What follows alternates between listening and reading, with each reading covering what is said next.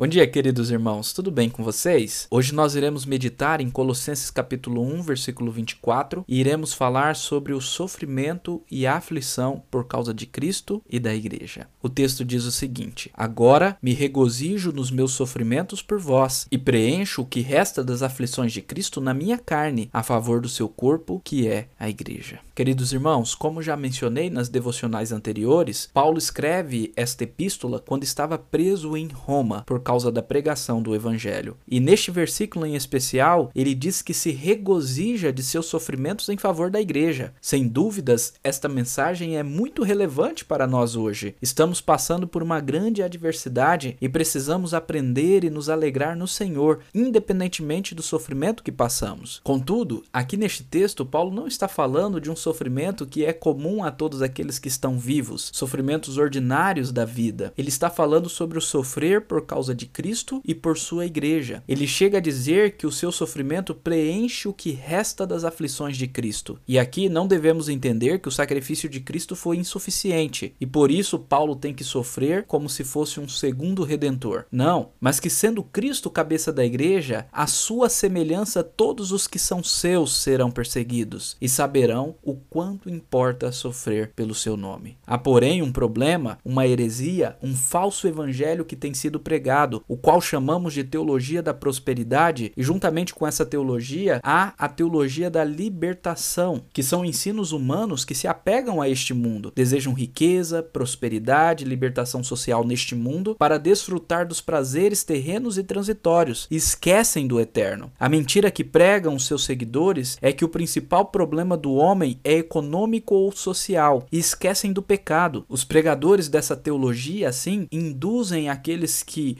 os ouvem ao erro, afirmando que é incompatível ao cristão o sofrer. Mas isso não é uma verdade bíblica. Em João capítulo 15, versículo 20, Jesus disse que se perseguiram a ele, que é o nosso Senhor, quem dirá a nós que somos os seus servos? Em João capítulo 16, versículo 33, Jesus diz: No mundo passais por aflições, mas tem de bom ânimo, eu venci o mundo. O reverendo Ronaldo Lidório, que é pastor e missionário presbiteriano, afirma que a primeira missão da igreja é morrer. E nesse texto que nós lemos hoje, Paulo nos mostra o que chamamos de comunhão com Cristo em seus sofrimentos. O cristão unido com Cristo também participa de seus sofrimentos, mas o sofrer por Cristo não é motivo de tristeza, pois segundo Jesus em Mateus 5, versículos 11 e 12, bem-aventurado, muito felizes nós somos quando por causa dele nos injuriarem, nos perseguirem, mentindo disserem todo mal contra nós. Jesus diz: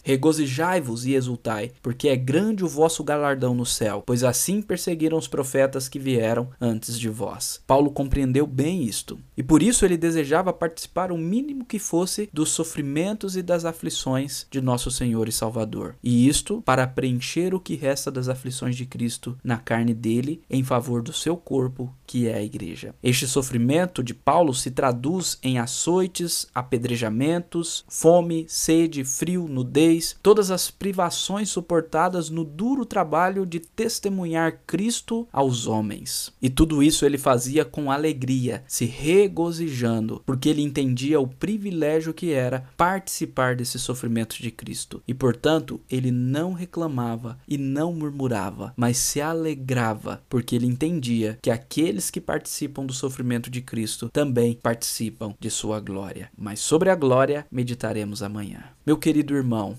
entender o reino de Deus e todas as implicações da redenção de Cristo muda radicalmente como vemos a vida. Não há como não renovar a mente ao conhecer Cristo. Infelizmente, estamos acostumados ao conforto, idolatramos a boa vida que temos e buscamos a Deus como um meio de alcançar riquezas e objetivos de autorrealização, ou como uma fuga egoísta da realidade da vida. Que você, meu querido irmão, possa compreender que isto não é cristianismo e que sofrer por Cristo e por sua amada noiva, que é a igreja, é prazeroso e não devemos nos esquivar disso. Não fuja do seu propósito, renuncie o seu eu, tome a sua cruz e seja um verdadeiro seguidor de Cristo. Amém. Que Deus abençoe a sua vida neste dia, em nome de Jesus.